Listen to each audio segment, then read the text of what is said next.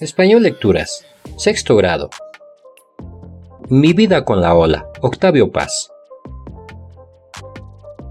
Cuando dejé aquel mar, una ola se adelantó entre todas. Era esbelta y ligera. A pesar de los gritos de las otras, que la detenían por el vestido flotante, se colgó de mi brazo y se fue conmigo saltando.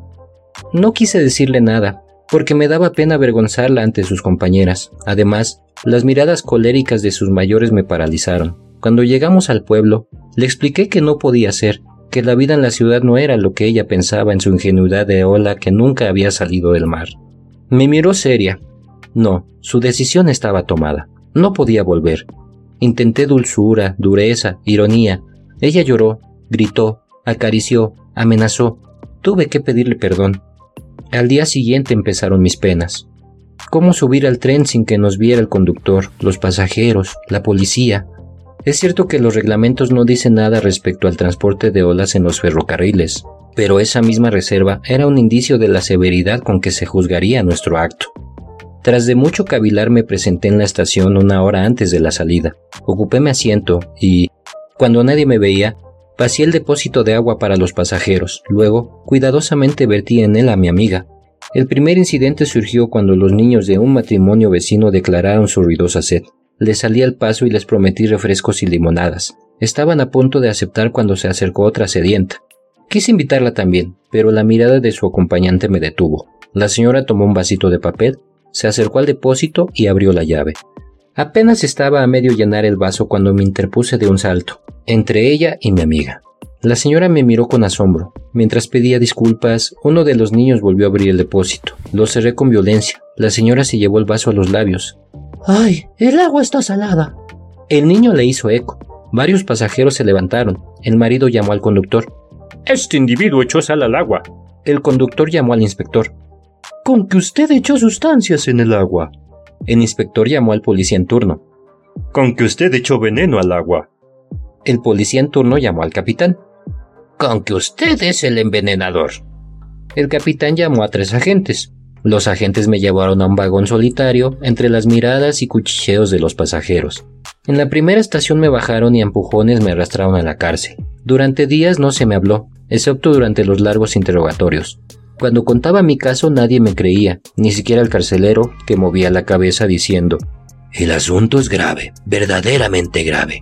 ¿No había querido envenenar a unos niños? Una tarde me llevaron ante el procurador. Su asunto es difícil, repitió.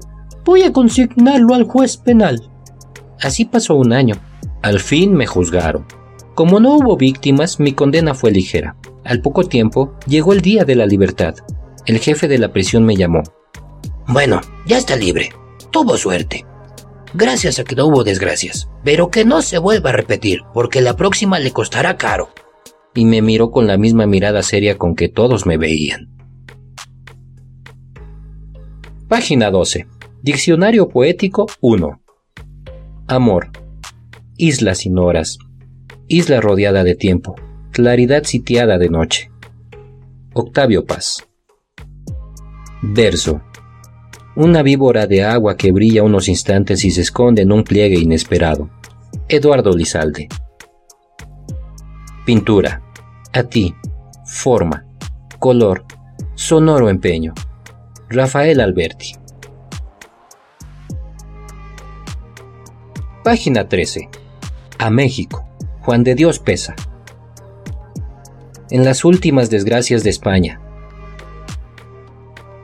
allá del revuelto mar, tras los secos arenales, donde sus limpios cristales las ondas van a estrellar, donde en la ducha singular, disputando la fortuna, las ciudades una a una de sus guerreros el brío, mostraron su poderío, la cruz y la media luna. Página 14. El camaleón. Bruneto. El camaleón es una bestia que nace en Asia, y allí abunda. Su cabeza es parecida a la del lagarto, pero tiene las patas rectas y largas, y las garras duras y afiladas, y la cola grande y enroscada. Camina tan despacio como una tortuga y tiene la piel dura, como de cocodrilo. Tiene los ojos feroces, muy hundidos en la cabeza, y no los mueve en una y otra dirección.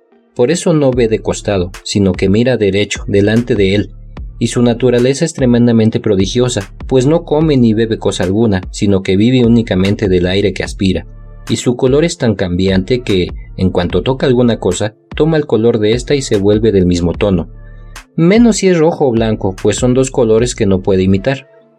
Y sabed que en su cuerpo no hay carne ni sangre, salvo en el corazón, donde hay un poco.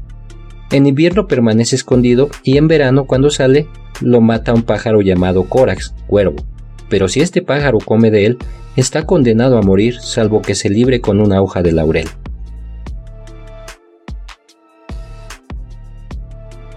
Página 15. Verano. Manuel Machado. Frutales cargados, dorados trigales, cristales ahumados, quemados jarales, umbría sequía, solano, paleta completa, verano.